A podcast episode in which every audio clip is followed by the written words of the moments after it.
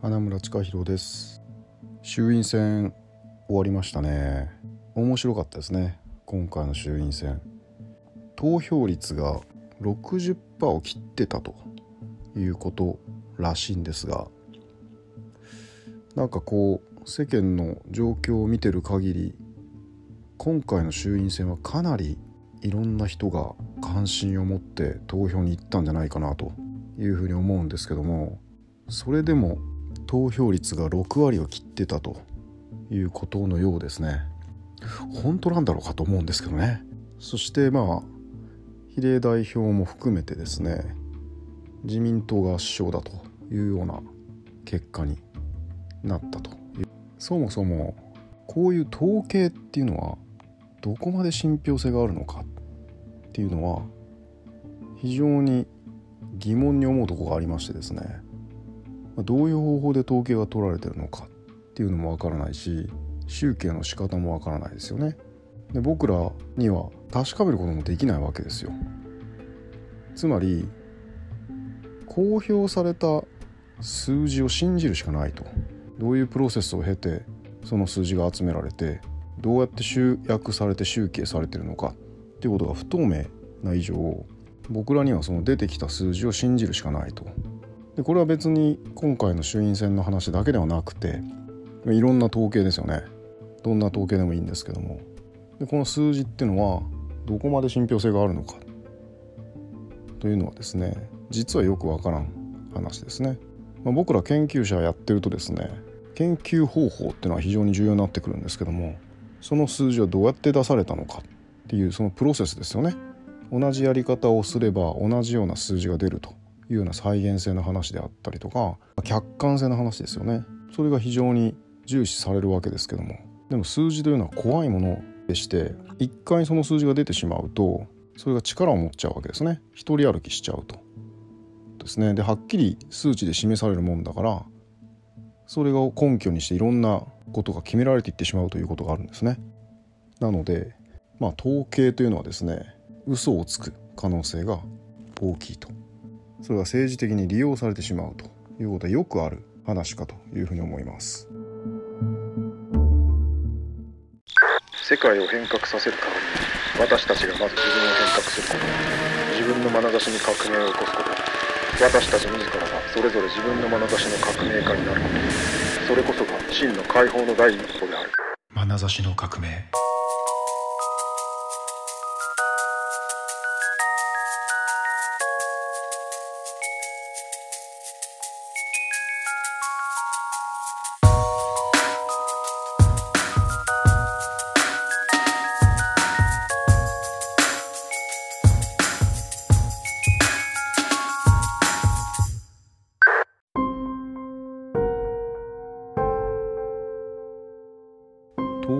話ですが皆さんが一番気になってるコロナの話も同じですよね。統計なんですよね。まあもちろんコロナウイルス自体にかかって、まあ、大変な思いをされてる方はたくさんおられるということは理解してますしそれによって死者もたくさん出ているということもあるかと思いますがまあ、実際でもそれがどれぐらいの死者数どれぐらいの感染者数がいるのかという全体像ですよね。それを把握するには統計データに頼るしかないわけですね。我々は。政府が発表する数字。そしてそれがメディアによって報道されて情報になるっていうことが僕らが全体像を把握する上で唯一の判断材料になるわけですよね。それ以外は身の回りの人々が感染したとか死亡したとかいうような話でしかわからないわけですよね。社会全体でどうなってるのかというのが実感としては持てないわけですよ。実感できる範囲っていうのは決まってるのでその自分の身体の実感っていうことを超えたものを把握しようとした時にはどうしても抽象的なものに頼らざるを得ないと。その一つがまあ統計データかなというふうに思うんですけどもでも実際にそれがどこまで信憑性があるのかっていうことに関しては当初からまあずっと疑問を抱いてたわけですね。それはもうコロナの発生当初からですね2020年の僕はもう2月ぐらいの段階からうんと思ってましたけどもまあつまりこの感染者数そして死亡者数というこの数字ですよね。これってどうやってカウントされてるんだろうかと。いうこと。そのプロセスですよね。それは非常に疑問だったわけですよね。でこの PCR 検査というのが唯一のこのコロナウイルスのですね感染の判定基準になってるわけなんですけどもこの PCR 検査というのはですね非常に不確実な方法でしてよくわからないんですね。実はこの PCR 検査するだけではコロナウイルスに感染してるのかしてないのかあるいはその感染してたとしてもいつ感染したのか感染したウイルスが生きてるのか死んでるのか。まあもともとウイルスには生きてる死んでるっていう概念が非常に希薄なわけですけどもそれもわからない。で分かるのは PCR 検査で陽性反応が出たっていうことしかわからないわけですよね。でもこの陽性反応が出た陽性者というのがですねメディアでは感染者数として報告されるという状況がこの1年半とか2年とかずっと続いてるわけですけどもで感染してるけど症状がないっていう無症状感染みたいな話も出てるという現状があるわけですよね。感染してても症状がなくて問題がないんであれば、まあ、取り立てて騒ぐ必要ないわけですよね。でそれを他人にまあ感染させてしまう恐れがあると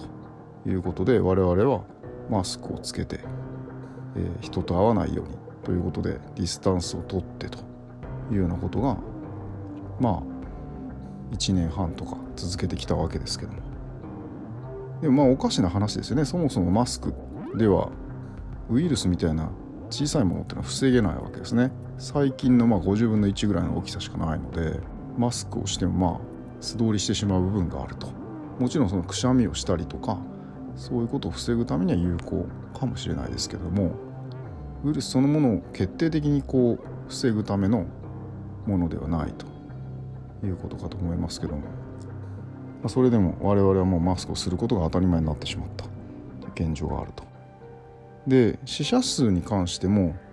これもよくわからない話でウイルスで亡くなったっていうふうに判断はされるんですけどもその多くが基礎疾患を持ってる高齢者であるとですね。だからコロナがきっかけで亡くなったかもしれないんですけどももともとかなり体の中の状態が免疫の状態であるとかっていうのが良くない。良くなかった可能性があると。そこにまあコロナウイルスが決定打になって亡くなってしまったということですよね。それはインフルエンザで亡くなってもおかしくなかった話ですよね。あるいは他の風邪とかで亡くなってもおかしくなかった。でもコロナウイルスにかかって亡くなるとコロナウイルスで亡くなったというふうに書かれてしまうとですね。カウントされてしまうわけですね。だからこのカウント自体死亡者数のカウント自体が本当に客観的なカウントになってるのかっていう話。これもまあ非常に怪しいんじゃないかというふうに思うわけですね。でその状況が非常に奇妙に思えたので2020年3月にパンデミック宣言が出されたんですけどもその1ヶ月後にですね僕はまあインターネットのワイヤレスワイヤーニュースっていうところにですねパンデミックを作ったのは誰かっていう論考をまあ上げたわけですね。でそこでもまあこの状況はおかしいぞと。数字だけがこう一人歩きしてて本当にこれは世界的にパンデミックが起こってるんだろうか。ということの疑問を投げかけるような文章を、えー、パンデミック宣言の1ヶ月後に、えー、出しました。それからまあ1年半ぐらい経ってるわけですけども世間ではまそこから大騒ぎし始めたわけですけども僕の考えはあんまり変わってなくてそしたらこの統計データというのがですね利用されてる可能性があるなと思ってましてむしろ、1年半の間にですね確信は強まったなと。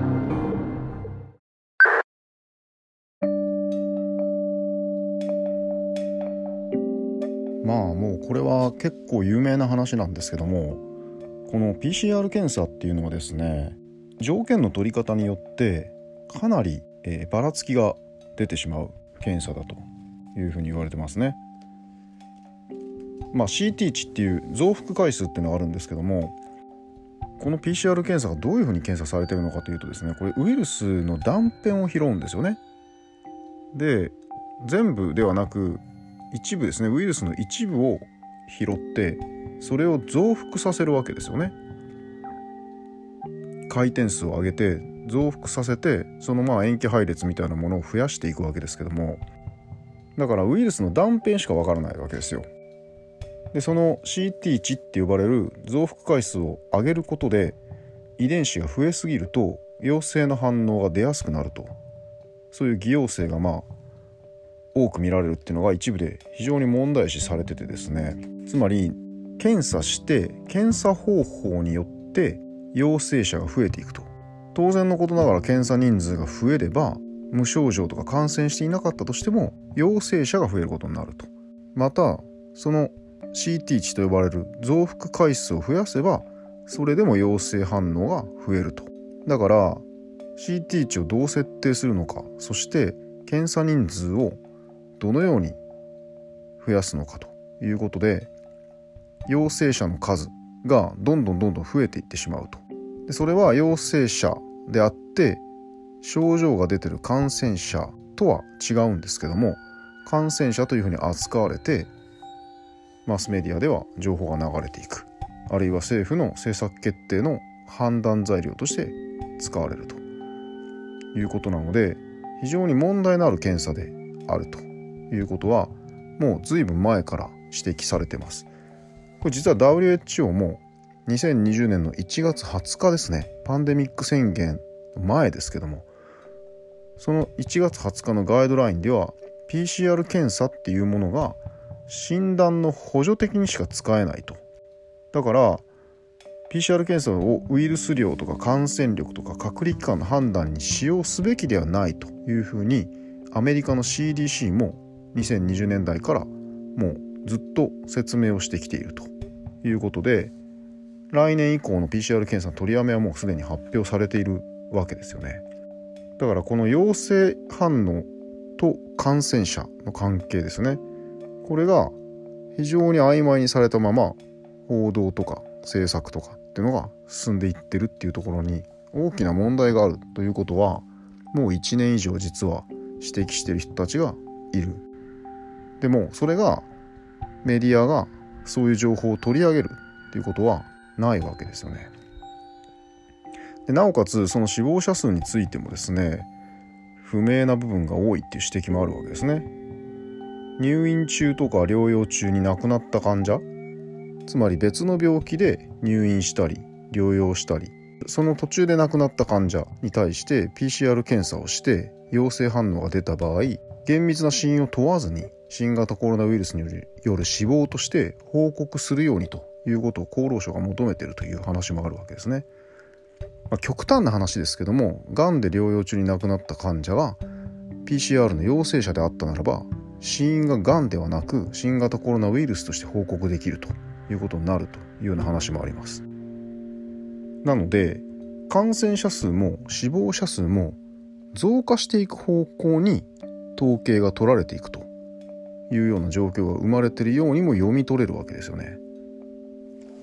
でなぜかこの新型コロナウイルスだけは他のインフルエンザとか感染症と違って統計上累計でカウントされてるのも非常に奇妙なんですね。普通は1年ごとに年度ごとに区切って1年間の中でどれぐらいの感染者数どれぐらいの死亡者数がいたのかっていうところで判断をするわけですけどもこの新型コロナウイルスだけは2020年からの累計で取られていると。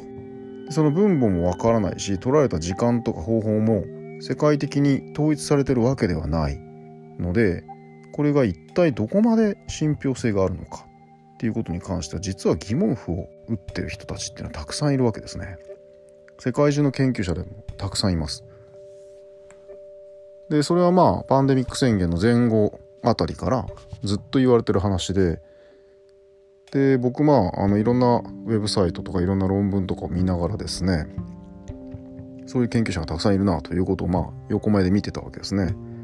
でも世間ではまあ感染の恐怖みたいなものがどんどんどんどん広がっていくことに関を見ながらですねこれは非常に奇妙な状況であり眼差しがある一定の方向に向くように誘導されてるなということはずっと感じておりました。なのでこの新型コロナウイルスの統計自体も怪しいとですね。で一体なぜこんなことをするのかと。なぜこうやってコロナウイルスが危険であると。これは世界的なパンデミックであるというような方向に我々の眼差しが導かれていくというようなことをなぜするんだろうかと。いうことをこの1年ぐらいずっと考えてたわけですけども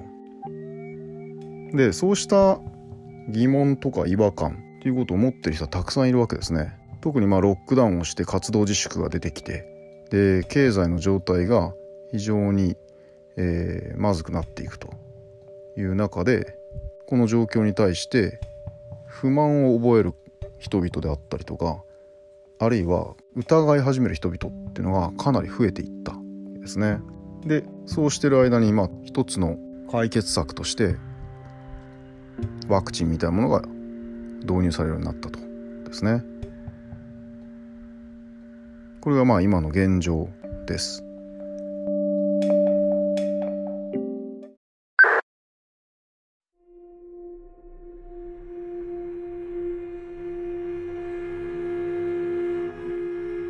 最初に統計の話を少ししましたが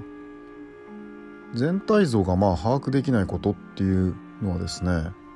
統計に頼るしかないんですよね。大きすぎてわからないことであったりとかあるいは逆にウイルスみたいに小さすぎてわからないことですよね。そういうものっていうのは数値とか検査して出てくるデータとかそういう抽象的なもの何かに変換されたものに頼るしかなくてそれを通じて僕らはその存在を把握したりとか現象を理解したりとかするっていうことしかできないんですけどもその統計は本当なんだろうかとそれを鵜呑みにしてしまっていないだろうかということは一度考えても良いと思うんですよね。でその裏側に何かの意図があるっていうこともあれば単にそのデータの取り方がまずかったとか検査の方法に問題があったとかということもあるわけですそれをやっぱり冷静に見つめる目っていうのが必要で出てきた数字をそのまま受け取ってそれを信じ込んでしまうというのは非常に今の時代危ないと思うんですよね。何か誘導されてる可能性があるわけです。我々がそのように思い込むように仕組まれてる可能性もあるわけですよね。それはウイルスの話だけではない。いろんなデータがその可能性があると。数字を出されると客観的に何か測られてるように思うんですけどもそうではなくてその数字を取る前提条件になってるものっていうのが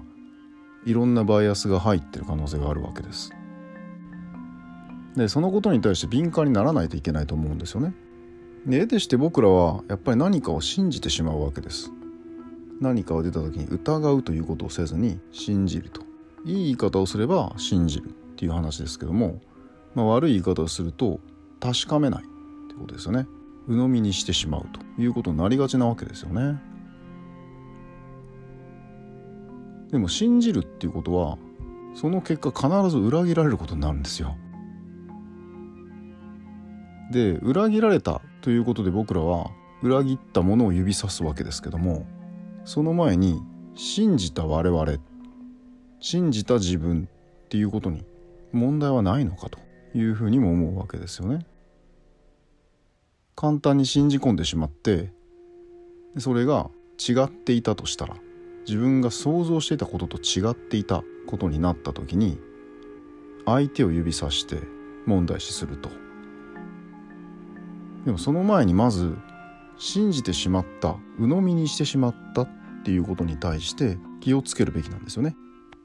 そこを受け入れる必要があるというふうにも思うわけですね